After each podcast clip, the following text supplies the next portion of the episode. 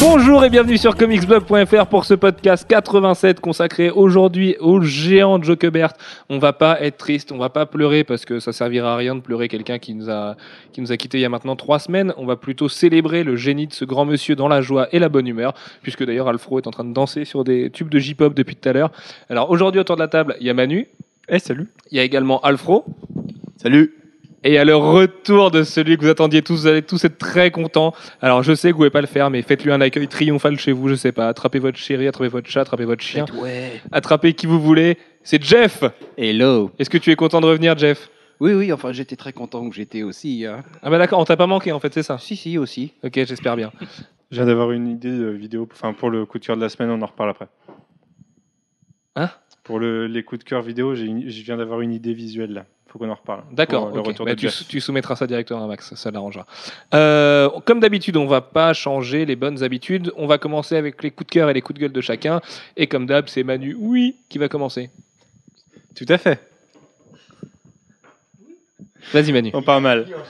on part mal. Euh, alors mon coup de cœur de la semaine, ça a été annoncé aujourd'hui. C'est le, c'est l'arrivée des Lego Tortue Ninja, puisque oui, apparemment, Lego a chopé les droits des Tortues Ninja et vient de, enfin, c'est notre ami euh, Greg de Toys, de Mag, Toys Mag, qui est contributeur à comicsblog.fr de temps en temps. qui s'appelle Toys Greg. Sur, c'est, très original comme sur le C'est site. lui-même. qui, qui a eu confirmation des, des RP de Lego que oui, euh, les Lego Tortue Ninja allaient arriver. Donc on ne sait pas encore en quoi ça va consister, mais ça va être des, Lego Tortue Ninja, donc c'est beaucoup trop Donc cool. c'est forcément génial, oui. Oui. Il y aura un Euh, Lego, euh, un Lego April. Bah, Lego cette année, avec, après, euh, après Batman euh, et tout d'ici, et après Avengers, et après Spider-Man qui arrive maintenant, euh, oui, ils ont vraiment l'intention de, de- Bah, ils ont compris qu'il y avait un bon filon, puisque finalement, les grands enfants d'aujourd'hui qui ont des moyens, qui ont un minimum de pouvoir d'achat quand les impôts tombent pas, peuvent se payer des Lego et donc du coup craquent sur ce genre de pièces. Quoi. Ouais, J'en connais un qui, qui va se faire dessus quand il va voir les sets. Oui, moi aussi. Aptéis, on te fait des gros bisous. Voilà, donc gros coup de cœur de, de la semaine. Euh, niveau coup de gueule, euh, j'avoue que cette semaine n'a pas été euh, forte en coup de gueule. J'en ai un petit, c'est le fait que la couverture du second print de Justice League est beaucoup mieux que la première. Et moi, je trouve ça, je trouve ça Ah, je suis pas peu d'accord. chiant pour un second Je, print. trouve, je la trouve pareil, en fait, finalement. Mais bon, Jim Lee, c'est qui finalement hein? Qui est Jim Oui, Lee? C'est vrai. Ce, ce petit homme, n'en parlons pas. Et un deuxième petit coup de gueule, c'est un coup de gueule bah, qui se fait sentir depuis des mois. C'est juste que faut arrêter euh, quand on fait une news sur Dark Knight, sur le succès de Dark Knight, de comparer Avengers et vice versa. Parce que c'est pas du tout les mêmes films. Parce que non, faut arrêter. La 3D, euh, ça fait pas 500 millions de plus sur Avengers. Euh, parce que c'est tout simplement incomparable et, et que voilà, ça sert à rien d'être hater pour être hater parce qu'on aime l'un des deux films et, et moins l'autre. Euh, ça m'énerve. Très bien. Jeff, coup de cœur, coup de gueule? Coup de cœur, coup de gueule. Alors, euh, ben, coup de cœur, ça sera Neil Gaiman au scénario d'un nouvel épisode de Doctor Who dans la prochaine saison. Puisque, La saison 7, donc, a commencé ce week-end. Et oui, alors pour l'instant, on ne sait pas quel numéro ça sera euh, dans la saison, mais on sait qu'il y en aura un, et euh, c'est une bonne nouvelle parce que ben, le, précédent, euh, le précédent épisode de Neil Gaiman euh, était particulièrement sympathique euh, dans la, dans la saison 6. Et puis, comme on est au temps des annonces en ce moment, euh, et que les auditeurs du podcast sont très contents de l'apprendre, j'espère, le prochain Masterworks, ce type de vidéo qu'on aime euh, que vous regardiez parce qu'à chaque fois on passe des nuits, de, des nuits blanches dessus, sera consacré à Sandman euh, et coup de chance, il sortira pile poil pendant la réédition d'Urban Comics, de ce gros chef-d'œuvre de Neil Gaiman, et en plus il se pourrait bien qu'un auteur de Sandman fasse une grosse apparition dans la vidéo et vienne vous parler lui-même de sa série. Donc voilà, je ne parle pas du tout des Utopiales, je ne parle pas de Neil Gaiman, mais bon, Peut-être qu'il y a de gros indices qui tendent vers ça. Et voilà, on vous a prévu plein de belles surprises pour quand Neil Gaiman viendra nous voir à Nantes. Si vous êtes dans l'ouest de la France ou si vous voulez bouger, parce qu'il n'y a pas qu'à nous, euh, c'est- pas que nous qui devons monter sur Paris pour faire des dédicaces, euh, sachez également que Neil Gaiman pourra peut-être vous signer quelques comics dans une boutique euh, de, l'ouest français. Une boutique que Jeff et moi connaissons très bien, par exemple. Mais, euh, et qu'Alfro Oui, aussi connaît très bien. Oui, et puis euh, Manu. Et puis Manu aussi, Manu claque la moitié de son salaire dedans, donc euh, après il peut plus payer ses impôts. Mais euh, voilà, ce, ce- ce sera très possible. Donc euh, stay tuned, comme ils disent en face. Et, euh, et voilà, Neil Gaiman va venir et puis on en reparlera parce que cet, euh, cet automne 2012 va être euh, très riche en, en chocolat et en et en venue de d'a- d'artistes majeurs. Oui, Alfred dit ça. Euh, Jeff, coup de Coup gueule? Coup de gueule. Coup de gueule, c'est un petit coup de gueule. C'est euh, ben, là, cette année, il n'y aura pas de Lille Comics Festival euh, en 2012. Voilà. Euh, il y avait eu des, festivals euh, comics à Lille depuis combien d'années? 5-6 ans? Euh, et ben là, cette fois-ci, il n'y en aura pas. Mais est-ce que ce ne serait pas reculer pour mieux sauter? Peut-être Voilà. que si. Parce que bon, on peut pas vous le dire euh, complètement, hein, on va pas, on va pas vendre la mèche, mais euh, c'est pas- c'est loin d'être la mort du Lille Comics Festival. Et euh, si c'est pas un 2 à la fin de l'année, ce sera sûrement un 3 et ça se trouve, ce ne sera plus à l'automne. Bref, on les laissera faire une annonce officielle à ce propos. Mais rassurez-vous, euh, l'affiche du LCF reste quasiment intacte et on en reparle très très bientôt. Voilà. Bien, Alfro, bien. coup de cœur, coup de gueule? Euh, alors, mon coup de gueule, c'est. euh, Alors, c'est sur une rumeur, mais euh, si la rumeur se confirme, ça va un peu m'ennuyer. Ce serait qu'Andy Deagle arrive au scénario d'Action Comics. Parce que Andy Deagle, j'aime beaucoup ce qu'il fait dans ses comics à lui. Euh, Secret Hand, Losers euh, était un petit chef-d'œuvre. J'attends vraiment de voir Snapshot, qui ré- réalise encore avec Jock. Mais le voir arriver sur du Superman, c'est un mec qui a quand même massacré. Pas mal de trucs en, en super-héroïque et Superman, euh, bah, c'est l'archétype du super-héros. Donc, euh, je, je le vois pas du tout écrire ce personnage-là. Euh, Bah, c'est marrant parce que autant je respecte et je comprends ton point de vue, autant moi je pense l'inverse parce que Morrison s'est cassé les dents sur Action Comics. Je pense qu'on peut le dire maintenant. Euh, y a quand même, ça a quand même été vraiment en dents de scie son run et le fait qu'il lâche le titre, moi je trouve que c'est une bonne nouvelle parce qu'il va pouvoir se consacrer à des trucs qu'il écrit sans aucune pression et sans Dan Didio et Jeff Jones et Jim Lee qui lui disent de faire comme ci ou comme ça. Et du coup, je me dis qu'Andy Deagle, l'industrie l'a un petit peu écarté quand même depuis un moment parce qu'il s'est vraiment planté sur Daredevil, notamment sur Qui était une purge totale. Du coup, je me dis qu'il a tout approuvé et que euh, peut, il peut vraiment sortir les doigts du fondement et livrer quelque chose de très intéressant, surtout accompagné par Tony Daniel au dessin. Ça, on le savait, euh, c'était pas nouveau. Mais euh, voilà, il a, il a vraiment tout approuvé et de toute façon, ce sera pas pire que ce qu'a fait Morrison parce que si Morrison, c'était pas catastrophique, c'était pas non plus génial. Et, euh, et Bah- Superman a besoin de sang frais en 2013. s'il arrive à retrouver l'élan qu'il avait eu sur Green Arrow Year One, ok, parce que ça, c'était vraiment très bon. Et c'est.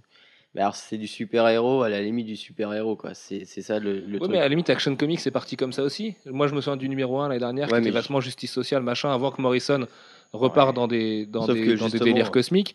Euh, là, Deagle sait faire ça. C'est un mais vrai la série britannique. a c'est- vraiment foncé dans, dans le, le Superman euh, euh, iconique, quoi. Oui, mais beaucoup trop. C'est ce que les gens lui reprochent. Bah oui, mais du coup, reprendre le titre là où il est, c'est voilà, tout le délire sur l'armure. En général, quand on passe derrière. Morrison, on, on casse tout et on recommence. hein. C'est beaucoup plus simple pour les auteurs. Quoi.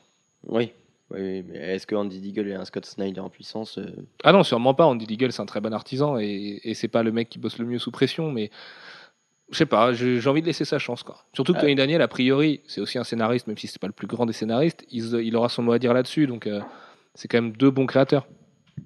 Ah, moi, je suis assez d'accord. Ayant étant parti sur de bons espoirs pour euh, Morrison et ayant été au final déçu, là, je... c'est un peu le contraire. Quoi. Je me dis que tout est jouable, tout est possible. Et puis, euh, ça peut être intéressant d'avoir quelqu'un qui est pas forcément très très euh, typé super-héros pour travailler sur Superman parce que Superman a probablement besoin d'être traité de façon un peu moins archétypale. Ah, puis ce sera le cas parce qu'en plus on a Man of Steel l'année prochaine. Je parle du film, pas de la, pas de la série de Scott Snyder et Jim Lee. Euh, voilà, dans Man of Steel, on sait très bien qu'on n'aura pas le Superman en slip rouge et, euh, et le Superman du Golden Age. Donc euh, il aura besoin d'avoir cet écho-là dans les comics. Un mec comme Deagle, qui est vraiment un gars, enfin tu l'as rencontré Alex, c'est comment il est. C'est quand même un, un vrai Britannique quoi. Ce mec-là, je pense, peut insuffler ce, ce genre de, de... je dirais pas ce qu'elle qu'elle vient de dire en off. Disons qu'il n'est pas très très ami avec Andy Deagle. Euh, je, pense- moi, je pense qu'il peut insuffler quelque chose. Bon, on verra. hein. Moi, c'est pareil. J'ai très peur. Andy Deagle, en général, ça me file un peu des frissons. Mais euh, je, je glisse au passage, euh, Tony Daniel euh, avait fait un très bon détective annual là. Comme quoi, soit il dessine, soit il écrit, mais quand il fait les deux, il est pas bon. Mais l'un ou l'autre, bah, il est vraiment au niveau. Quoi. bah ouais. hein. Comme quoi, comme quoi, quand tu fais ça, bah, c'est bien. hein. Euh, quant à moi, Et mon, mon coup de cœur. euh, T'as pas ton coup de cœur? T'as pas fait ton coup de cœur? Bah Bah, non. oui, mais d'habitude, tu commences par le coup de cœur. Non, Alfred. je commence toujours par le coup de gueule. C'est ce que ça je fait dis. 86. euh, coups- Ah, c'est pas possible. Non, c'est ça. vrai, il a raison. Tu- Jamais. euh, Excuse-moi, ouais. excuse-moi. Non, non, mais- Alfred, Vas-y, fais ton truc de ton côté. Non, je te, donc fais- mon je coup te- de je te cœur. ferai un, c'est les J-pop de Carrie Pam Pamu. Ok? Voilà. je vais me lobotomiser. Euh, du coup, mon coup de cœur, c'est euh, les premières pages de Tony Moore qu'on a vues sur Deadpool. C'est euh, c'est ce qu'on espérait voir. C'est vraiment le Tony Moore euh, déjanté et, euh, et qui part dans tous les sens et, et qui fait du monstre et qui fait. Enfin, c'est c'est génial, quoi. C'est du coup, ça donne vraiment envie C'est Tony Moore qui a le temps parce que Tony Moore sur, euh, sur Frankenstein, euh, non, c'est pas, sur, euh, Sur Fran- Frankencastle. C'était assez moyen, même s'il y avait des trouvailles Non, graphiques non, que je trouvais intéressantes. Frankencastle, il avait été massacré par la colo. Ouais, aussi, mais c'était même les pencils sont pas non plus incroyables. J'ai regardé pour me prendre des planches, je t'assure que c'est moins incroyable que les pages de Deadpool, quoi. Donc euh, c'est Tony Moore qui a envie, quoi. C'est le Tony Moore de Walking Dead 1, euh, le vrai. Bah, Celui de Venom, euh, de Venom Voilà. 1, euh, voilà, celui-là. Donc, celui qu'on veut voir et ça va faire plaisir. J'espère qu'il sera pas trop occupé avec ses avocats euh, Ah pour non, attaquer Robert normalement, c'est réglé. Ah bon, c'est réglé cette affaire? Ça, c'est fini comment? Bah, il l'a eu dans le fion. Très bien. Bon, bah, comme ça, il a plus qu'à dessiner et se refaire plein de sous. Euh, quant à moi, mon coup de cœur, bah, c'est forcément un méga coup de cœur. Et puis, euh, je tenais à féliciter euh, un de nos lecteurs qui se prénomme, quand le site voudra bien charger, puisque la connexion est un petit peu en bois ce soir, qui avait deviné que ce serait mon coup de cœur. Alors oui, forcément, mon coup de cœur, c'est Jim Lee à la Paris Comics Expo. Pourquoi? Parce que la Paris Comics Expo, vraiment, met les petits plats dans les grands pour sa première édition. Euh, ils savent faire ça. Voilà, euh, on a des gens de chez Pulps qui sont très, très calés en matière de comics. On a d'autres gens qui bossent dans leur gars, qui sont des amis à nous, qui sont des, gars très très bons là-dedans. Blablabla. Urban Comics aura un stand pour la première fois, donc c'est quand même pas rien. L'affiche est incroyable. Euh, voilà, c'est pas tous les jours que vous avez Dodson. Alors, faut que je fasse gaffe parce qu'il y a des noms qu'on n'a pas le droit d'annoncer. Euh, c'est pas tous les jours que vous avez Huddleston, Dodson, Jim Lee, Guillaume March, euh, et je me souviens plus. Euh, Non, lui, on n'a pas le droit de le dire. J'espère que ça ne s'est pas entendu dans le micro. Euh, non, voilà. Alors, au-delà, au-delà de Jim Lee, donc c'est déjà énorme comme venue. Enfin, de- pour pas vous mentir, autour de la table, on a tous halluciné quand on l'a appris. Voilà, c'est notre reporter de l'extrême qui vient de fumer l'open bar de la soirée M6 Mobile Avengers qui nous a appelé pour nous prévenir. Euh, on a tous sauté de joie parce que c'est Jim Lee, parce que quand on est journaliste, interviewer Jim Lee, c'est forcément quelque chose de génial. Euh, avoir un dessin de Jim Lee, c'est encore mieux. C'est rencontrer l'un des big boss de DC après Scott Snyder et Dan Didio en 2012. Enfin voilà, c'est vraiment quelque chose de très grand. Ça reste un des plus grands artistes de tous les temps. C'est sûrement l'artiste le plus renommé du monde. La Paris Comics Expo, c'est un festival qui nous fait bonne impression depuis le début. Depuis peu, et on peut vous le dire maintenant, euh, on sait qu'on sera partenaire officiel du festival aux côtés de Comic Box pour la couverture média. Euh, voilà, donc ça va vraiment être quelque chose d'intense pour nous aussi. On aura un stand là-bas à la manière de la Comic Con. Ça s'était très très bien passé. Vous étiez hyper nombreux. Et ben, ce sera pareil, mais en mieux. Euh, on aura des belles surprises. On aura des dessinateurs qui vont faire des trucs. On aura euh, un projet de dessin commun de Cadavre Exquis entre plein de dessinateurs qu'on pourra vendre à la fin pour une œuvre caritative dont on reparlera très bientôt. Voilà, ça va quand même être quelque chose de très grand, un gros week-end. Ça va être à l'espace Champéret, qui est, qui est vraiment bien pour ça. Enfin, c'est- tout est bien fait là-dedans. Et en plus, il se paye Jim Lee pour la première année. Et comment rêver plus gros que Jim Lee? Aujourd'hui, à part Stan Lee, à part Morrison, et encore, je suis pas sûr que Morrison fasse venir plus de monde que Jim Lee, ou Alan Moore. Enfin, moi, je vois que Stan Lee et Alan Moore qui peuvent à la limite ramener plus de gens que lui. Quoi. Donc euh, voilà, un méga coup de cœur pour ça. Euh, un méga coup de cœur. ramènerait plus. Elle est bonne celle-là. Euh, un méga coup de cœur pour le fait que euh, les personnes qui savaient nous avaient gardé la surprise parce qu'ils savaient que ça nous ferait plaisir. Euh, voilà, c'est juste euh, la meilleure nouvelle de la journée. Ça remet du baume au cœur après euh, la disparition de Michael Clark Duncan qui nous a vraiment fait chier hier soir et qui vous a beaucoup touché, on l'a vu aussi. Parce que pour un second rôle, ce mec était quand même aimé du monde entier. Là, on va faire un podcast sur Joe Kubert qui risque de pas non plus être trop joué et félicité. Enfin voilà, là, Jim Lee, l'annonce de sa venue, c'est juste mortel. Pour tout vous dire, Alfro danse partout depuis tout à l'heure. Enfin voilà, c'est juste trop trop bien. Et et donc, enfin voilà, je, on est on est tout excité. Je pense que ça s'entend. Et je voulais donc remercier Bepo ou Bepo, je ne sais pas, tu me corrigeras dans le commentaire du podcast, euh, qui avait deviné que j'allais prendre ça comme coup de cœur euh, de, de, de ce podcast. Euh, et puis mon coup de gueule, bah, c'est un petit coup de gueule, mais c'est parce que ça a l'air nul, mais que ça a toujours pas l'air mieux. Enfin, ça avait l'air nul et ça a toujours pas l'air mieux. Marvel Heroes, le MMO gratuit de Marvel, euh, qui est soi-disant écrit par Bendis, à mon avis, il l'a écrit un peu sur du papier toilette quand il avait le temps. De toute façon, Euh, t'as tout dit en disant MMO gratuit. Ah, Il y, a- bah, il y a des MMO gratuits qui sont très bien finalement. Donc euh, voilà. Il y a des mémos sans abonnement déjà qui sont très bien. Je pense à Guild Wars. Euh, après, il faut payer la boîte, mais là, Marvel Heroes sera 100% gratuit a priori. Euh, c'est un free-to-play. je sais plus comment on appelle ça. hein, Quand on peut acheter des éléments de- dans le jeu ensuite. Ouais, non, je le sens pas du tout. C'est moche comme c'est pas permis. C'est, c'est- enfin, c'est vilain quoi. C'est, on dirait Bah, un jeu re- de PS1. euh. Ouais, ça ressemble à Ultimate Alliance premier du nom, quoi. C'est Ouais, ouais, puis, puis même DC Universe Online fait beaucoup mieux en étant free-to-play aujourd'hui, en ayant quand même son- sorti son jeu il y a deux ans.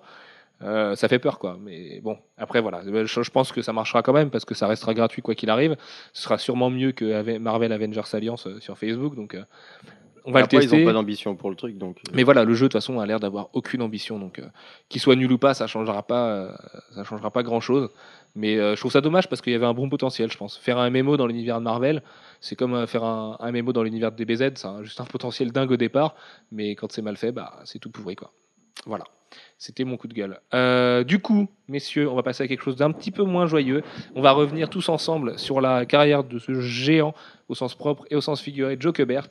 Et euh, pour son grand retour, c'est Jeff qui va un petit peu nous présenter l'enfance de ce monsieur qui aura marqué Golden, Silver, euh, Bronze et tous les ages possibles de l'histoire des comics. Oui. Alors, bah, Joe Kubert euh, en 1926 en Pologne. Et, mais il va pas y rester longtemps puisque deux mois après, ses parents émigrent aux États-Unis et ils vont s'installer à New York, euh, dans le quartier de Brooklyn. Voilà. Bon. euh, sur l'enfance, j'ai pas grand-chose à dire, euh, à part qu'il a commencé très très tôt à, à s'intéresser aux comics et aux comic strips, et euh, qu'il a eu l'occasion de euh, très tôt de travailler dans les comics, puisque son premier euh, travail publié officiellement, dont on est absolument certain que c'est lui qui, l'a fait, euh, date de 1941, c'est-à-dire qu'il avait à peine 15 ans. Euh, et ce, titre-là, c'est euh, un Archie Comics pour lequel il avait fait de l'ancrage. Ouais, parce que l'une des têtes pensantes de Archie Comics, c'était le père d'un de ses camarades de classe. Donc quelque part, ça aide. Ça Mais- aide, mais en même temps, si t'es pas bon, Oui. euh, tu, tu Oui, pas mais bon, job. voilà, Archie Mm. démarrait, c'est c'est c'est un peu une époque bénie. Hein.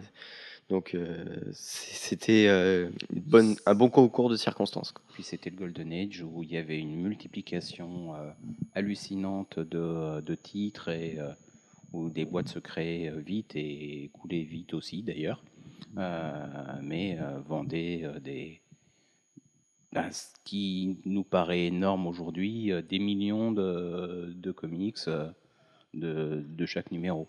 C'est pas pour rien qu'on l'appelle Golden Age. Bref, euh, à, à 16 ans, il rentre à la High School of Music and Art et pour se payer de ses études, il travaille pour le studio de Harry H. Hessler. Et dans ce cadre-là, il va en particulier retoucher les couleurs euh, du Spirit de Will Eisner. Voilà. Ça, c'est pour la partie euh, Ouais, très précoce. C'était euh, parce que Will Eisner, euh, les premiers spirits qu'il avait fait, ils étaient en noir et blanc. Alors, y a, il y a- les premiers spirits de Will Eisner sont en noir et blanc, mais il faut savoir aussi qu'à l'époque, tu as beaucoup de. euh, tu as les, ce qui sort en strip en semaine, qui est en noir et blanc, et puis les pages du week-end, les Sunday Pages, euh, qui, elles, sont en couleur. Donc, tu as des histoires qui sont faites pour la partie noir et blanc, et puis tu as une histoire, euh, elle, qui se suit de, de dimanche en dimanche euh, qui, qui elle est en couleur. Et bah, c'est pas la même histoire, c'est pas forcément exactement les mêmes artistes, et en particulier, c'est pas parce que tu, tu es structuré pour faire le noir et blanc dans ton studio que tu vas faire appel aux mêmes personnes pour faire la couleur. Voilà. Ok. Bref. C'est quand même pas rien du coup parce que Joe Kubert il a travaillé avec beaucoup de, monstres de l'industrie dans, dans sa vie. Il était très ami avec Jack Kirby, Euh, lui qui est New-Yorkais d'adoption et qui, a fini sa vie dans le New Jersey et qui a toujours habité à New York et qui a développé une école à New York et qui a fait grandir ses enfants à New York. Euh, il a vécu vraiment l'essor des comics, la création de Marvel, euh, le Silver Age et DC. Il a été pote avec Jack Kirby, il a travaillé avec Stan Lee et il a quand même commencé avec Will Eisner. C'est un mec qui a connu tout le monde dans l'industrie, que tout le monde adorait. Il était ami avec tous ces grands mecs là il a traversé toutes les époques. Il est, il est vraiment, enfin, il a été témoin de Ah, la création des comics. Qui, qui est vraiment euh, presque au début, pas complètement au début des comics comics. Il est, il est, il est à la frontière entre le comics euh, euh, traditionnel d'aujourd'hui, enfin avec une histoire, et puis euh, le comic strip, qui, qui est la formule d'avant, celle des newspapers où il y avait une seule page ou, ou mais éventuellement une seule bande. Euh, et qui suivait de semaine en semaine ou de jour en jour. Mais c'est intéressant d'ailleurs de voir ça parce que c'est un mec qui du coup a vu tous les procédés de narration évoluer, qui s'est toujours adapté avec son temps, euh, qui a toujours euh, su faire du comics moderne, qui, a- qui s'est engagé pour plein de choses. Je pense à la guerre avec Sergent Rock par exemple. Il, est vraiment, enfin, il apparaît aujourd'hui maintenant qu'il est décédé comme c'était un peu le gardien du temple de toute une industrie et un des derniers géants qui Bah, restait. Un des et- derniers géants vivants. Euh, en tout cas, un des derniers des géants euh, de. Enfin, vivants. Non, plus maintenant. à l'époque, c'était un des derniers. Bref. Tu peux rigoler quand même, c'est pas. C'est de la méga boulette. Non, non, tu peux, tu peux rigoler quand même. Il y a pas de, il y a pas, dire, il y a pas mort d'homme, mais c'est encore moins Mhm. drôle. Euh, non, mais ouais, ça a, ça a été un des, un des derniers, un des derniers titans de l'industrie des comics. Euh, c'est pour ça que ça fait encore plus mal de le perdre finalement, parce que c'est un des derniers à nous quitter. Aujourd'hui, il reste Stanley, l'éternel. Euh, je pense qu'il mourra jamais. Stanley, il doit avoir une, il doit avoir pris le sérum du super soldat, ou euh, je pense que ses petites sauteries avec Hugh Hefner ont fait qu'il a gardé la forme au fil des années. Mais à part Stanley, aujourd'hui, il n'y a plus ces mecs-là. Enfin voilà, Dick Giordano nous a quitté un petit peu avant. Bah, plus grand monde, effectivement. euh, Neil Adams, c'est encore bien après. Les gens nous répondent souvent Neil Adams dans ces cas-là, mais, Mais c'est bien Adams, après. c'est- c'est- Neil Adams, c'est les années 60. Enfin, c'est la fin des années 70. Euh, il arrive dans les comics fin des années 70. Euh, Alors que là, ouais, que- des années 70. Que Bert, c'est quand même les années 40. Enfin, c'est quand même. euh, il, a, connu tout ça. Et ça fait même bizarre d'ailleurs de se dire qu'il y avait un mec, là, il y a encore un mois, qui était vivant, qui, avait connu cette époque-là, qui avait été contemporain de, de Will Eisner, qui avait travaillé avec lui. Quand ton premier boulot, c'est d'avoir fait les couleurs de Will Eisner, euh, je pense que c'est pas mal comme CV dans la vie. Euh, il a côtoyé tous les grands. Et puis, comme on disait la semaine dernière dans le podcast, puisqu'on l'a évoqué vite fait avec Alfro, euh, c'est encore plus marrant le fait qu'il ait commencé sa carrière en ancrant et qu'il ait fini sa vie en ancrant son fils. Il y a, alors oui, c'est sûr, on peut faire des belles histoires, écrire des bouquins et euh, faire couler plein de larmes avec ça, mais euh, il y a quand même quelque chose de beau dans cette dimension-là. Et c'est un mec qui est limite né en travaillant, parce qu'à 15 ans, il bossait déjà pour l'industrie, et il est mort en travaillant.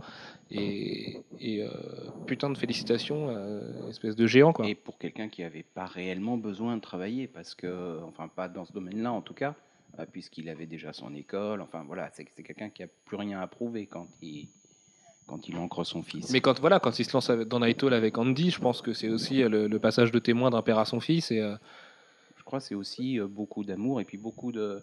euh, on voit de toute façon que ce soit euh, dans le dessin d'Andy ou d'Adam Kubert, euh, la, la filiation. On le voit beaucoup plus chez Andy chez Kubert Andy que chez Adam. ouais. que chez Adam, Euh, mais, euh, mais l'affiliation, elle est quand même là. Euh, ce qui. Bon, on va- peut-être un peu continuer sur son parcours, mais. Bah, euh, juste pour revenir sur Before Watchmen, de manière purement gossip, euh, le fait qu'un géant comme Joe Kubert, qui lui en a vu d'autres par rapport à Alan Moore et Dave Gibbons, quoi qu'on en dise, le fait qu'un mec comme lui s'engage dans le projet, ça a aussi fait fermer leur caquet à beaucoup de gens qui se sont dit bah attends, si Joe Kubert adoube Before Watchmen, lui qui a connu, euh, qui était déjà sûrement, euh, oui, qui était déjà âgé à l'époque de la parution de Watchmen et qui a connu le, le bouleversement qu'a provoqué l'œuvre d'Alan Moore, c'était quand même gage de, qualité et, euh, et peut-être pas de, l'efficacité canonique de Before Watchmen, mais au moins du fait que si un mec comme lui mettait les, mains dans le cambouis pour y aller, on pouvait nous adouber le projet et se dire bon bah on le suit parce qu'un mec comme Kubert, toute sa vie les gens l'ont suivi et il a il a jamais fait de mauvais choix ce mec-là. Donc euh, voilà, peut-être que, enfin, je, sais, hein, Gibbons l'a dit euh, quand, euh, quand Joe Kubert est décédé. De toute façon, Gibbons était fier, lui qui avait fait deux semaines avant des déclarations disant que Before Watchmen était une sombre merde et que c'était sûrement pas canonique. lui a dit qu'il était fier d'une chose, c'est que Joe Kubert soit mort en travaillant sur l'une de ses créations. Donc voilà, ça, a- quand même servi, mine de rien, son application là-dedans. Et le fait que Bill Sienkiewicz le remplace à l'ancrage avec Andy, c'est un beau message de DC, mais on l'a déjà dit la semaine dernière, donc on va pas continuer là-dessus. Je t'en prie, Jeff. Donc, on continue. euh, à la suite de ces divers travaux, il va, il va travailler en 42, il se met à dessiner pour DC Comics et euh, il va travailler en particulier sur des personnages comme Johnny Quick, Dr. Fate, Hawkman, Zatara. euh, voilà. Il va quand même travailler sur un certain nombre des titres phares de DC, qui d'ailleurs à l'époque s'appelait peut-être encore National Periodical, je ne sais plus. Bref. Ses premiers travaux euh, chez DC, c'était encore euh, All American Comics. Mhm. Donc euh, voilà, ça commence à remonter à. Ah bah, de toute façon, c'est en 42, euh, 43, euh, voilà, c'est ça remonte à loin. Euh, ensuite, ben, après, il va devoir faire son service militaire parce qu'il était jeune, donc il, il a fallu qu'il le fasse quand même. Euh, Ah, surtout qu'il le fait pas à la meilleure période, quoi. C'est-à-dire? Bah, euh, juste l'après-guerre, euh, c'est euh, c'est pas les, enfin, c'est c'est pas le, le mode mili- le camp militaire, enfin le, comment on dit, le service militaire euh, en mode, je vais faire deux petits mois dans le code à côté. Et puis là, c'était c'était quand même en Allemagne et compagnie, quoi. Hmm, D'accord. Ok. Bon, après. il Comme va- Elvis. il va revenir et euh, il va travailler chez Fiction House, il va travailler, euh, il va aller euh, faire différents travaux pour DC Comics et surtout il va retourner chez DC Comics euh, et travailler sur pas mal de récits de guerre. Euh, Joe Kubert, il est beaucoup identifié euh, comme étant l'un des deux dessinateurs phares de, de comics de guerre chez, chez DC, avec euh, les Army Wars, euh, Our Fighting Forces, les GI Combat, euh, les, euh, euh, je me souviens plus, le Hunting Tank, euh, etc. Les Star Spangled War Stories. Euh, The Ah. War That Time Forgot. The Wars That Time Forgot. euh, voilà, il y a toute une. Bah, ça correspond aussi à une époque où les, les comics de guerre sont euh, les comics qui sont le plus en vogue euh, aux États-Unis. C'est ce qui marche le mieux, euh, en particulier chez DC. Et bah, que ce soit Joe Kubert ou je n'arrive plus à me souvenir du nom de, de l'autre dessinateur qui, qui est assez emblématique de la période. Ils vont vraiment travailler tous les deux. D'ailleurs, ça se ressemble beaucoup graphiquement. Les, deux se ressemblent beaucoup. Euh, ils vont tous les deux travailler énormément sur euh, ce thème-là euh, des comics de guerre. C'est des comics qui vont durer jusque dans les années, quasiment jusque dans les années 80. Alors de façon de plus en plus déclinante, mais les derniers numéros de ces comics-là ont dû s'arrêter à peu près un peu avant la, fin de l'arrivée de Crisis on Infinite Earth. Euh, donc ça a vraiment duré longtemps.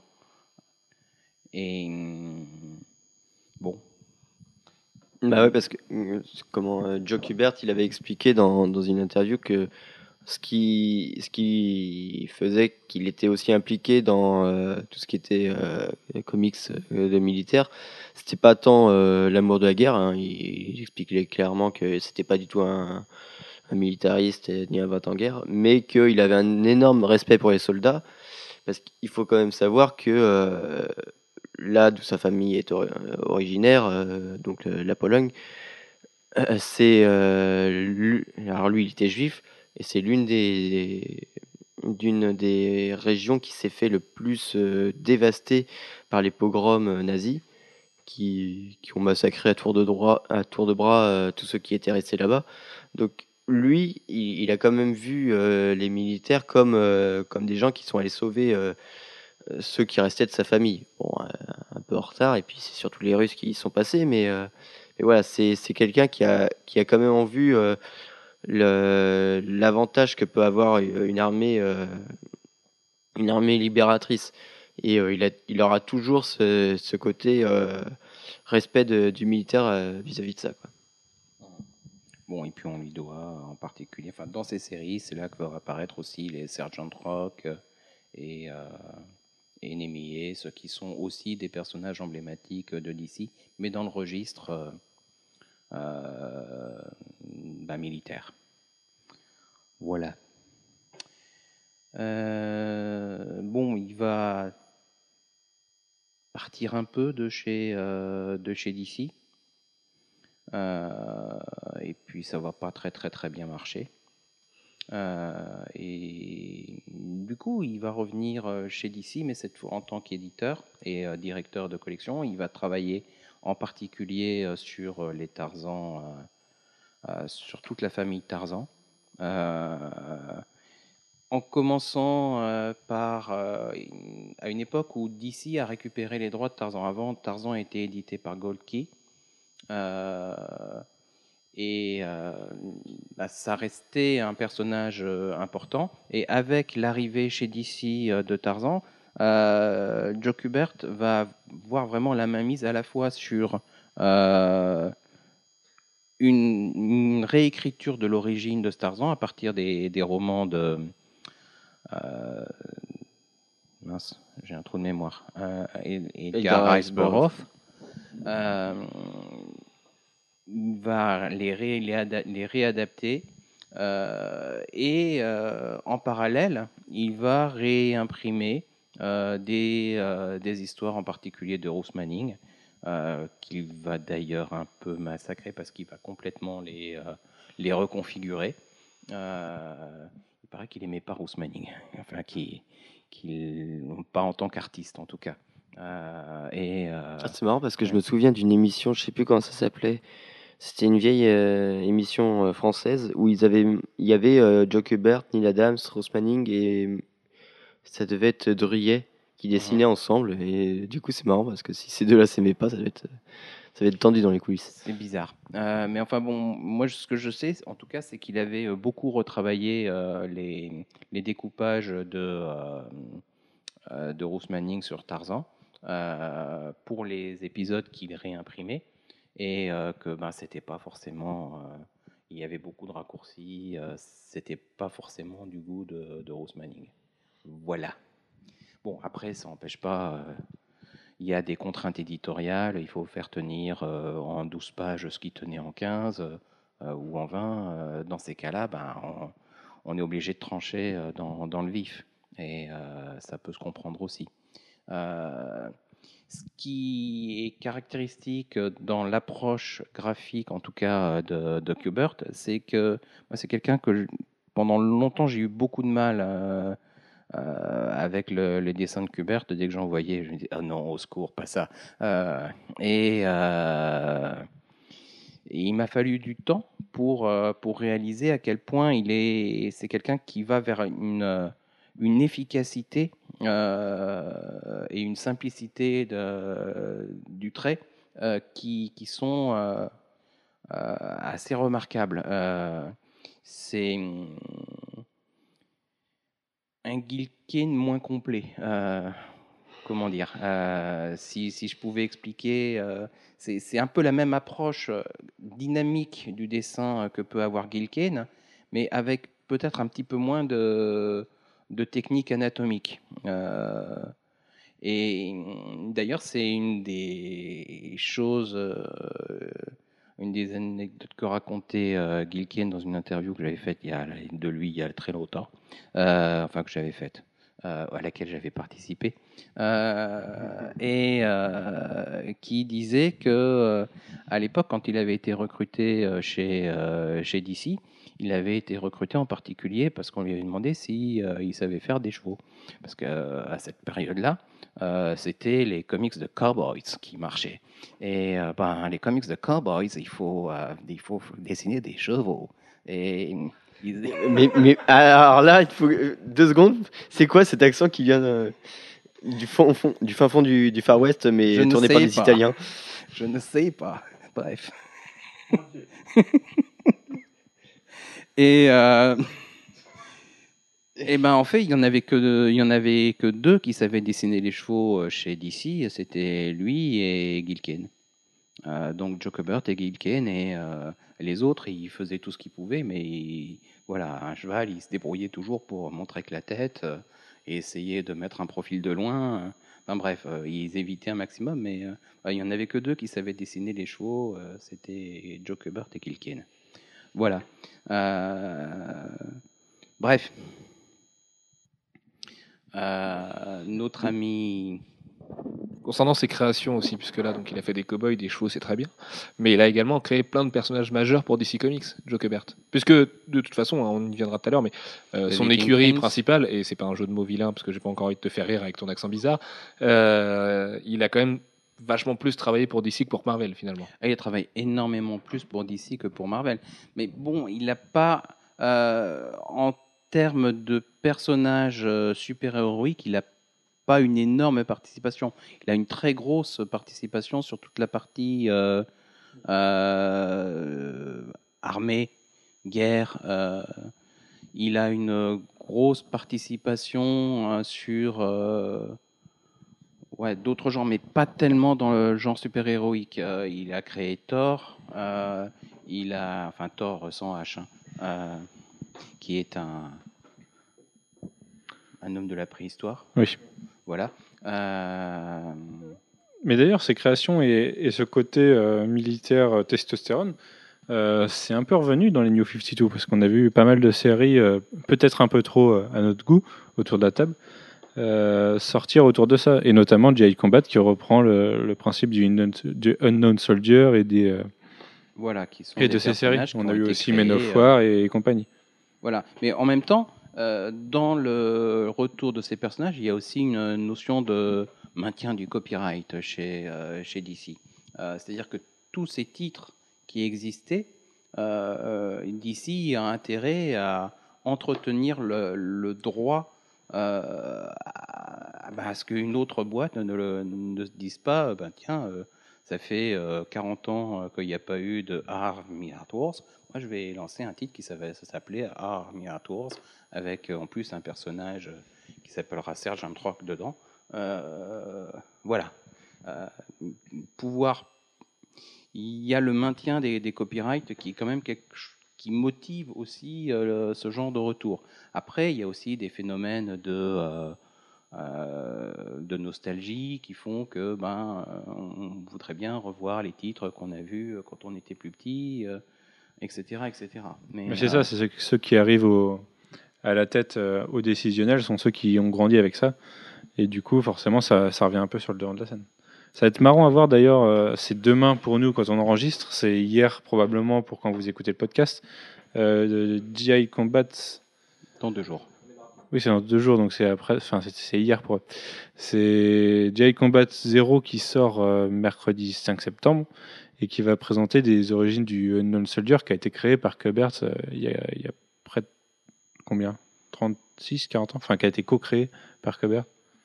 Ça- va être, euh, la date. Euh, Il me semble que c'est au moins 40 ans. Oui, probablement. Oui, euh, là, plus que ça, puisque non, non, c'est un personnage qui. euh, Je crois que c'est qu'il- 46 qui de mémoire. aux années 60 euh, largement. Euh, donc, euh, Ça va être intéressant. Enfin, DC euh, avait prévu le titre avant, mais là, ça va être marrant de voir comment ils vont traiter ça, sachant qu'en même temps, il ne faut pas qu'il manque de respect à la mémoire de Joe Kubert euh, trois semaines après sa mort. Et ben, c'est ce qui va être encore plus intéressant, c'est Joe Kubert Presents, euh, qui dont les sollicitations étaient il y a pour le premier numéro étaient il y a deux mois, et les, pour le deuxième numéro euh, il y a un mois. Voilà, et euh, qui euh, du coup ben, tombe, tombe juste après à peine un mois. Enfin, quand le premier numéro va sortir, ça fera même pas un mois que Joe Kubert sera mort.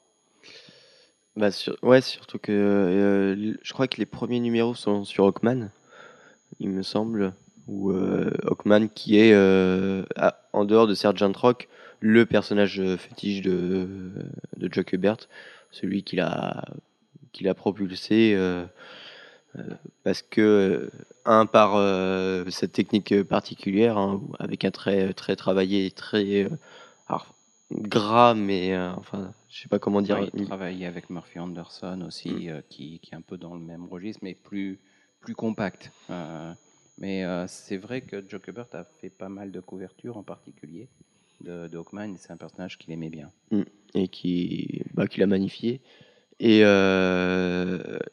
voilà, c'est, ils ont un gros héritage là qui, qui, qui bizarrement arrive à ce moment-là. C'est parce que c'était prévu depuis un moment. hein. C'est comme euh, il y avait eu une espèce de mini scandale euh, avec la réédition du Silver Surfer de Moebius euh, en disant que ah, Marvel en profite alors que ça avait été sollicité bien avant qu'on apprenne sa mort. Là, c'est euh, les espèces de coïncidences un, un peu funèbres, mais euh, bon, bah, voilà, en même temps, ça devait finir par arriver puisqu'il continue à travailler et qu'à un moment ou un autre, bah, ça s'arrête. Euh, Ouais. alors, ce qui, je pense que par contre, ce qui est surprenant dans ce cas-là, c'est que ce soit arrêté si brutalement, parce que souvent on peut, enfin, il y, a des auteurs, euh, ils sont malades bien longtemps avant et euh, il n'y a pas concomitance. Voilà, ils, ils s'arrêtent pas alors qu'ils sont en train de travailler. Ouais, mais c'était un enfant de Brooklyn. hein, C'est c'est- c'est des durs, ces gens-là. C'est c'est- Ils continuent à travailler euh, jusqu'à leurs 90 ans. hein, c'est-. Enfin, voilà, Ah c'est- ça lui faisait combien là?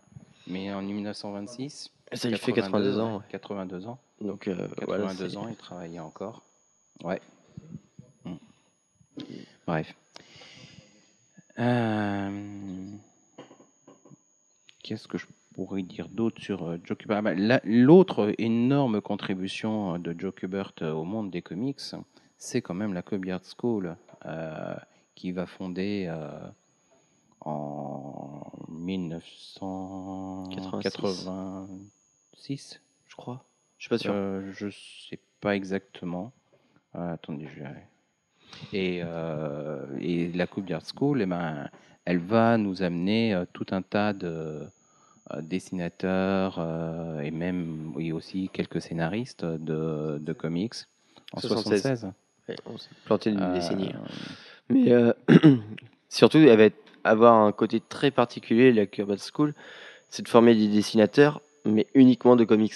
C'est-à-dire que euh, là où y a, les écoles d'art existaient, mais ils pouvaient former des, des dessinateurs de comics, mais formaient en même temps des illustrateurs, des, euh, des comment, euh, enfin, toutes sortes de dessinateurs, mais pas forcément euh, dessinateurs spécialisés Voilà. dans la publicité, euh, dans l'animation, euh, etc. Là, on est beaucoup plus effectivement dans les arts graphiques, enfin dans les arts narratifs. avec un soin euh, tout particulier en fait apporté au, storytelling. Et, je pense que c'est ça la grande particularité de cette école, c'est d'a- d'abord apprendre à raconter une histoire avant de savoir dessiner quoi. Mhm. Et euh, bon, il y a bon, les, les deux euh, plus évidents héritiers euh, sortis de, de, cette, euh, de cette école, c'est ses fils, Andy et Adam. Euh, mais euh, il y en a eu d'autres. Euh, Il y a eu John Tuttleben qui, est- qui a travaillé sur Swamp Thing. Il y a Rick Weicht qui a travaillé également dans les années 80 euh, et 90 euh, dans les comics. Amanda Conner. Amanda Conner, je suis pas absolument certain. Il y a Tim Truman. Si si, Amanda Conner, c'est sûr. ouais, elle l'a fait. Ouais. Mm. Il y a Tim Truman qui euh, y a travaillé également. Et, Shane euh, Davis. Voilà. Euh, Matt Hollingsworth et Alex Maleif. Sachant que oui, voilà, donc ce qui est un duo, un Matt Hollingsworth, Alex Maliv bossent très souvent ensemble, à part sur euh, Alex Maliv au début de Moon Knight, où c'était pas Hollingsworth qui faisait ses couleurs, je crois, ou alors c'était sur Punisher, je sais plus, je confonds un des deux. Euh, et en fait, il faut savoir, enfin Matt Hollingsworth me l'avait expliqué avant de m'expliquer qu'il qu'il faisait lui-même euh, sa propre bière euh, chez lui, euh, qu'en fait, Kubert insistait beaucoup sur les couleurs là-bas, à l'école. Pour lui, c'était vraiment le fait qu'il y ait eu des nouveaux procédés de couleurs, notamment avec Barry Smith et Weapon X et tout ça. Et lui, il l'a vécu comme une vraie révolution, et apparemment l'école a beaucoup une changé. vraie révolution. Et apparemment, l'école a- et les cours ont beaucoup changé à partir, enfin, grâce à Barry Windsor Smith et tout ça, et que Bert a énormément insisté auprès des coloristes d'aujourd'hui euh, sur comment faire de la couleur dans un comic book. Et Matt Hollingsworth a dit que le seul mec qui lui a appris à faire de la couleur, c'était Joe Kubert, qui lui avait appris à faire de la couleur autrement. Donc euh, c'est pour ça qu'il a un grain un petit peu old school d'ailleurs, euh, Matt Hollingsworth. Voilà. Je retourne à mes rumeurs de Jim Lee à la Paris Comics Expo. D'accord. Et, euh, et ben nous, j'ai peur qu'on ait fait à peu près le tour. Euh, Bon, il y en a, y en a encore des dizaines et des dizaines choses d'autres, hein, mais euh, voilà, c'est, euh, c'est, je pense qu'il faudrait euh, une, feuille à trois euh, entièrement remplie pour montrer tous les gens qui en sont sortis. Pas forcément les plus grands noms de l'industrie, mais il y en a quand même des, plutôt pas mal. Et euh, c'est, Je me suis planté tout à l'heure, j'ai dit, c'était Steven Bissett qui a travaillé, mais Totalban aussi d'ailleurs a travaillé sur Swamp Thing. Voilà, des, Voilà. des petits noms, quoi. Oui, non, mais enfin, c'est la période euh, pendant laquelle euh, c'est c'est le run d'Alan Moore. Ouais. Donc, euh, c'est pas le- n'importe lequel. Mais euh, voilà, Jockey Hubert, euh, alors, faut savoir que ces deux fils euh, qu'on connaît, nous, ce sont ses deux derniers enfants. Il en a eu cinq en tout. Donc, c'est, il a eu ces, ces enfants-là, qu'on connaît maintenant. Mais il a eu aussi des, des dizaines de- d'enfants symboliques, sachant que ses élèves euh, bah, ont, ont une fa- façon de, de voir euh, Jock Hubert de façon assez paternelle. Enfin, eux, euh, ils le voient comme un père symbolique, étant donné qu'il était hyper présent. C'est, c'est pas, il a pas juste fondé l'école puis s'est barré. Hein, c'est, il a, il a, il a. J'arrive pas à trouver mes mots en Il a français. pris euh, Ouais. son, son rôle d'enseignant à bras le corps et euh, de façon euh, presque sacerdotale. Voilà, c'est ça. C'est, euh, ce que tu voulais dire. euh, en moins bien, mais ouais, c'est, à peu près ça. C'est, euh, vraiment la, la figure pyramidale avec lui, mais qui ch- chapeautait tout. Parce que voilà, il avait une vision, il tentait de la partager, et il a très bien partagé, vu les gens qui, sont, qui en sont sortis, que l'école tourne encore très bien maintenant, que même s'il est mort, il y a déjà des, voilà, des, des noms qui circulent pour la reprendre. Donc euh, il se pourrait même que ce soit un Kubert qui la reprenne. Donc voilà, c'est euh, c'est une école qui a fait date et qui est en dehors du travail dans, pur dans les comics de, Kubert et sa plus grande réussite en termes d'importance pour les, générations futures parce que voilà, elle va continuer à former euh, des dessinateurs de comics avec une vraie idée derrière. C'est pas juste bah, je vais faire du dessin et puis bah, comme je trouve dans rien, je vais faire du comics. C'est je vous apprends à faire du comics, mais il faut le faire bien quoi. En même temps, le comics est un, est un domaine dans lequel c'est presque plus compliqué de percer que dans d'autres. Il n'y a pas que le dessin, il y a toute la narration. C'est vraiment là-dessus que porte l'enseignement de l'école. Euh, bon, quelques, quelques petits noms supplémentaires, euh, Tom Mandrake, euh, Rax Morales, Tom Rani, voilà, Eric Schanauer aussi. Ce qui est marrant dans les mecs qui ont fait la, la Kubert School, c'est qu'ils ont tous quand même ce côté old school aujourd'hui. hein. Même quand ils sont jeunes, tout ça, ils ont quand même un côté très pencil, hyper appuyé. Enfin, tu sais, les, les grands, les grands, Oui, non, mais les grands traits de Joe Kubert et tout. Enfin, je pense à Rax Morales. C'est c'est un mec qui fait du Golden Age, mais avec les techniques de maintenant, finalement. Il a vraiment ce Tout côté. euh, ouais, Golden. Enfin, Joe Kubert, quoi. Pour moi, Morales, c'est peut-être le mec. euh, qui a fait la Kubert School qui ressemble le plus à Joe Kubert en plus poussé, plus détaillé parce qu'il n'a pas le même âge et il n'a pas eu que ses cours non plus et pas que les mêmes influences. Euh, mais c'est marrant à quel point la Kubert School formait des mecs avec les techniques du Silver, avec le Marvel, le Marvel Way of on a Comic l'impression euh. que tous ont appris de toute façon à dessiner avec, euh, avec de l'encre, du papier. euh, voilà, c'est pas. Bah, de façon classique, ouais, mais c'est. Euh... Après tout, c'est dans les vieux pots qu'on fait les meilleures soupes. Euh, mais, mais voilà, c'est euh, quelque chose euh, qui qui est pas complètement. C'est c'est pas parce qu'on fait du classique qu'on fait du ringard. C'est euh, quelque part, il, il faut pas brûler les étapes quand tu quand tu apprends à dessiner. Il y a aussi euh, à un moment, tu vas pas apprendre à faire euh, une envolée lyrique dans l'espace avant d'a- d'apprendre à dessiner des corps, quoi. C'est et je pense que oui, à, part le l'exemple de Liefeld, euh, comme on vient de me souffler, mais mais voilà, c'est euh, quelque chose euh, qui qui montre le sérieux de l'école et qui euh, voilà, c'est euh, c'est quel- Voilà, bon, on va peut-être dire que en plus de, de superviser son école, Joe Kubert, pendant les 10-20 dernières années, a quand même produit aussi d'autres euh, d'autres choses. Euh, alors, de façon euh, très ponctuelle et épisodique, et puis des, des projets très personnels, puisque c'était pas du tout du, du mainstream. Avec ben, un, un- une graphic novel Abraham Stone en 96, euh, Fax de From Sarajevo, où il adaptait et mettait en image des messages que lui envoyait euh, un de ses amis euh, qui était à Sarajevo.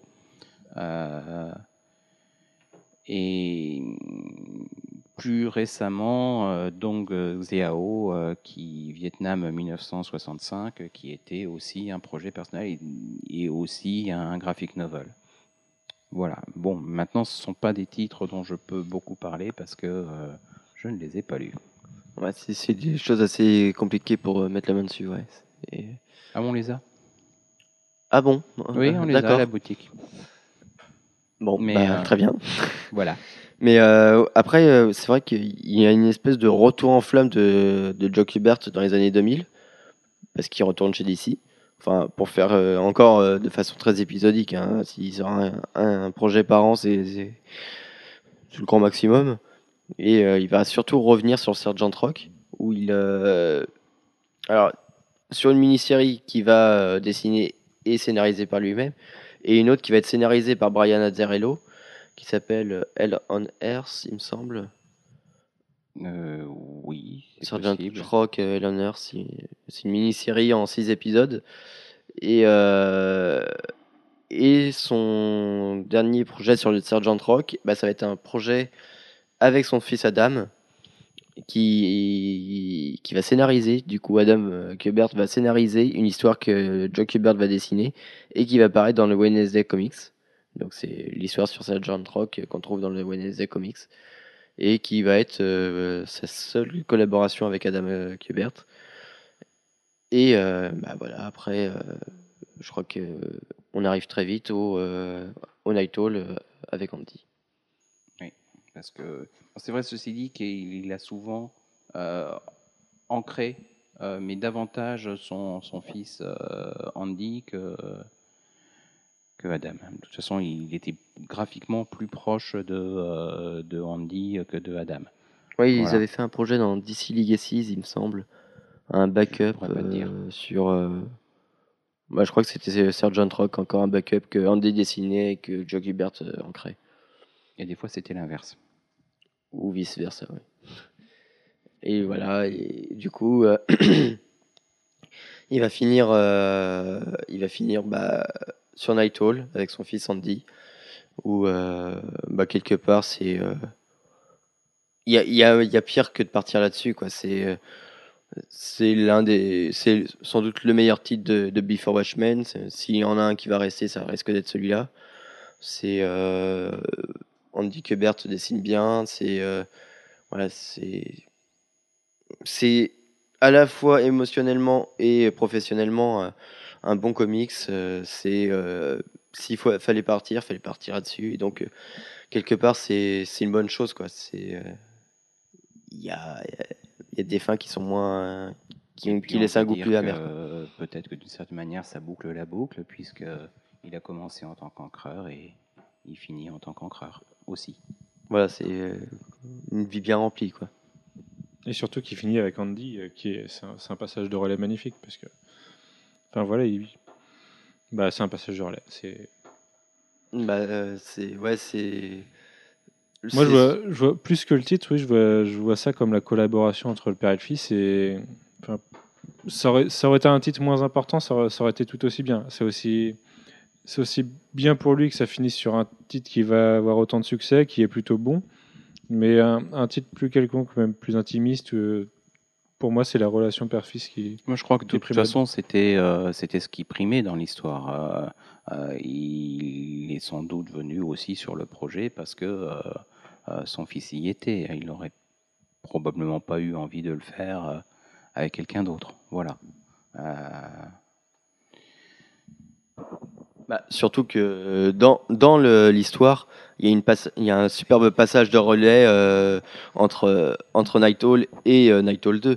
C'est euh, l'image de, de ce vieux euh, briscard, de ce vieux super-héros qui passe son costume aux plus jeunes. Ça peut un peu, si, on, si on symbolise tout, mais voilà, c'est de la suranalyse de texte peut-être, mais euh, voilà, c'est euh, un peu Joe Kubert qui passe le Ouais, relais. c'est à impossible de pas y penser, hein, ceci dit. hein. Moi, je suis assez d'accord avec toi. Quand on le lit, même quand il est, même de son vivant, déjà, moi, j'y pensais. Donc euh, Mm. là, c'est encore plus, ça a encore plus de résonance.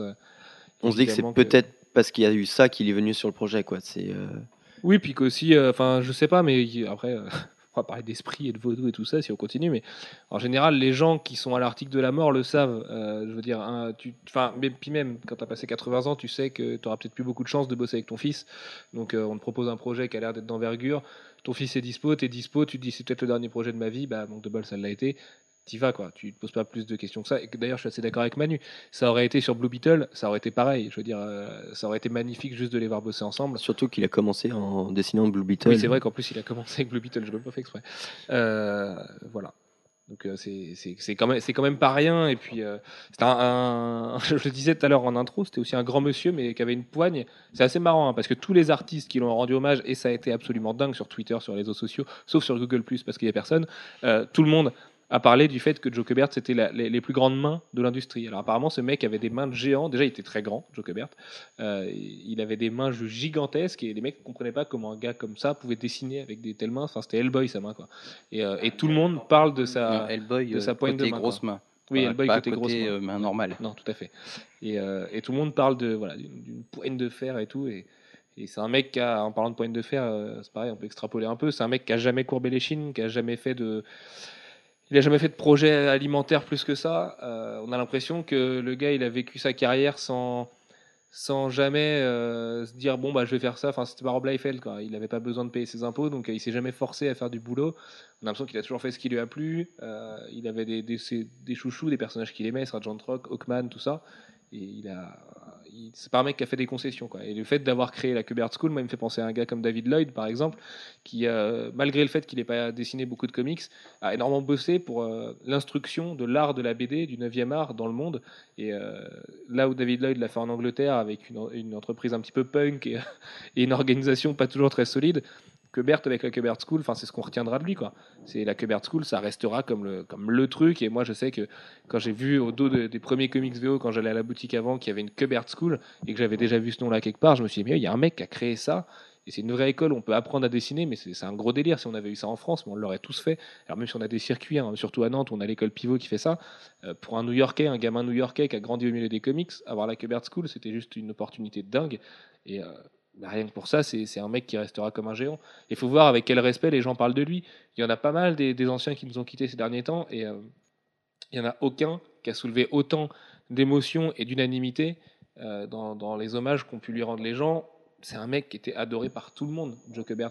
Apparemment, c'est un mec qui était vraiment gentil, euh, qui faisait pas de coups dans le dos. Enfin, voilà, c'était un, un gros bonhomme, quoi. Et, euh, et ça fait plaisir, et ça fait encore plus plaisir pour Andy et Adam, qui vivent une période quand même pas, facile ces derniers temps, euh, qui doivent en plus gérer voilà l'héritage euh, du mec, mais au sens, euh, au sens purement dégueulasse des papiers et de tout ça, et de récupérer une école et une maison et un patrimoine, ça c'est jamais facile. Donc c'est un mec qui est bien parti, et, et puis je pense que partir en, en dessinant, c'est comme mourir sur scène pour Sheila ou Dalida, je sais plus. euh, enfin, c'est la plus belle des façons, c'est la plus belle des façons de quitter ce monde-là. Et- oui, non, je n'ai pas comparé Joe Kubert à Dalida ou Sheila, je ne sais plus laquelle des deux. C'est juste que, que voilà, moi je trouve qu'il a une belle vie, ce mec. Et, euh, et si on pouvait avoir une vie aussi remplie que la sienne, et ben, je pense qu'on pourrait en être, euh, en être bien fier. Voilà. Et je veux pas être sur ce mot de la fin, je trouve ça bizarre. Euh, Je suis désolé. Alors du coup, j'ai pas été du tout actif dans ce podcast parce que c'est complètement la panique depuis tout à l'heure, vu que Jim Lee a infirmé sa venue à la Paris Comics Expo. D'ici la publication du podcast, on saura la version définitive de cette affaire. Mais bon, ça paraît encore une fois très bizarre que M6 Mobile, un groupe de la taille de M6 Mobile, fasse de son annonce principale d'une soirée privée la venue d'un mec qui en fait ne viendrait pas. Donc il faut trouver euh, d'où vient, d'où vient cette source et, euh, et ce qui s'est passé parce que c'est pas la première fois que Jim Lee fait le coup et que c'est pas impossible que lui ait dit oui pour au final dire non. Bon bref, on s'en fiche, on n'est pas là pour parler de ça. Euh, un mot de la fin sur Joe Kubert, Alfro? Bah oui, pour résumer euh, tout ce qu'on a dit, c'est euh, peut-être le, dernier grand, c'est euh, un petit peu le, dernier des Mohicans du Golden Age. C'est c'est celui qui aura le tenu le plus parce que c'était euh, peut-être le le plus euh, le plus bonhomme quoi. C'est euh, le campagnard polonais quoi. C'est sans vouloir euh, faire dans le cliché, c'est c'est voilà c'est c'était l'espèce de géant dans tous les termes et euh, voilà c'est euh, c'est un, un peu euh, une muraille qui s'effondre, mais euh, bon, on espère qu'il y en a qui sont prêts à, à s'engouffrer dans la brèche. Quoi. Mhm. Jeff? Euh, Oui, c'est c'est un, c'est un bon mot de la fin. Bon, on va rajouter euh, Non, d'ailleurs, non, j'ai pas. Enfin, j'avais envie de, de dire qu'il a aussi participé à la création euh, de, à la relance de, du Flash, euh, de, du Silver Age, euh, puisqu'il était encreur sur la série. Voilà, là encore en tant qu'encreur sur un des personnages essentiels de DC. Mais non, c'est un peu anecdotique par rapport à, à l'ensemble de son œuvre. Alors moi, bah, vous m'avez pas beaucoup entendu euh, pendant ce podcast, euh, et je vais pas vous mentir, c'est parce que j'ai pas une grande connaissance sur le personnage, j'ai pas lu des masses de ces, de ces comics euh, de, de ces 60 dernières années, mais, mais cependant, c'est enfin, quand même un nom, c'est quand même une ombre qu'on connaît qui, est, qui plane sur, sur les... Enfin non, pas une ombre qui plane, ça fait mauvais, mais c'est ouais, un symbole du comic, c'est un héritage qu'on qu'on connaît tous de près ou de loin. Et, ça fait quand même un choc. Et, l'anecdote pour moi, c'est que quand, euh, quand j'ai appris sa mort, j'étais en vacances et j'étais en train de lire Night Hall 2 euh, en prenant mon petit déj et en, en, allant lire les news sur Comics Blog euh, puisque j'étais en vacances en mode déconnecté. Et là, en, lisant mon Night Hall 2, je, vois que Joe Cobert est mort et, et ouais, ça fait un choc quoi. C'est bah c'est- comment dire ça c'est pas on va pas dire c'est une partie de nous qui meurt mais c'est une partie du monde des comics qui meurt Oui, le, le dernier des Mohicans. Quoi. Euh, un petit dernier détail quand même. Si jamais vous voulez rendre hommage à Joe Kubert et euh, lui laisser un message, soit vous le faites à rédaction at comicsblog.fr, soit à sullivan at comicsblog.fr, soit directement en commentaire si ça vous dérange pas que tout le monde le lise. Euh, tous les messages seront transmis à Andy et je peux vous garantir qu'il les lit parce que je suis en contact avec lui par mail en ce moment. Et il répond tout le temps. Il est déjà très touché du fait que les Français, parce que ça lui paraît assez, assez incongru que des Français puissent rendre hommage à son père comme ça. Voilà, n'hésitez pas parce qu'il les lira vos messages et euh, si jamais il nous répond euh, là-dessus, si jamais il répond à chacun d'entre vous, vous aurez toutes les réponses sur le site. Donc euh, voilà, n'hésitez pas parce que ça lui fera chaud au cœur et que il faut pas oublier que les Américains se rendent à peine compte que des comics sont lus dans le monde entier et, et que voir que le pays de la France, enfin la France pays de la BD, accorde autant d'importance à son père, ça le touche vraiment beaucoup. Donc euh, c'est à vous de à vous de rendre cet hommage encore plus beau. Donc euh, voilà, n'hésitez pas vraiment. Rédaction at comicsblog.fr ou, euh, sullivan at comicsblog.fr ou en commentaire de ce podcast ou du dossier d'Alfro. euh, voilà, on ira on ira vérifier ça et tout lui sera envoyé. Et peut-être même que si vous êtes beaucoup, on pourra lui envoyer une belle version mise en page euh, directement par la poste.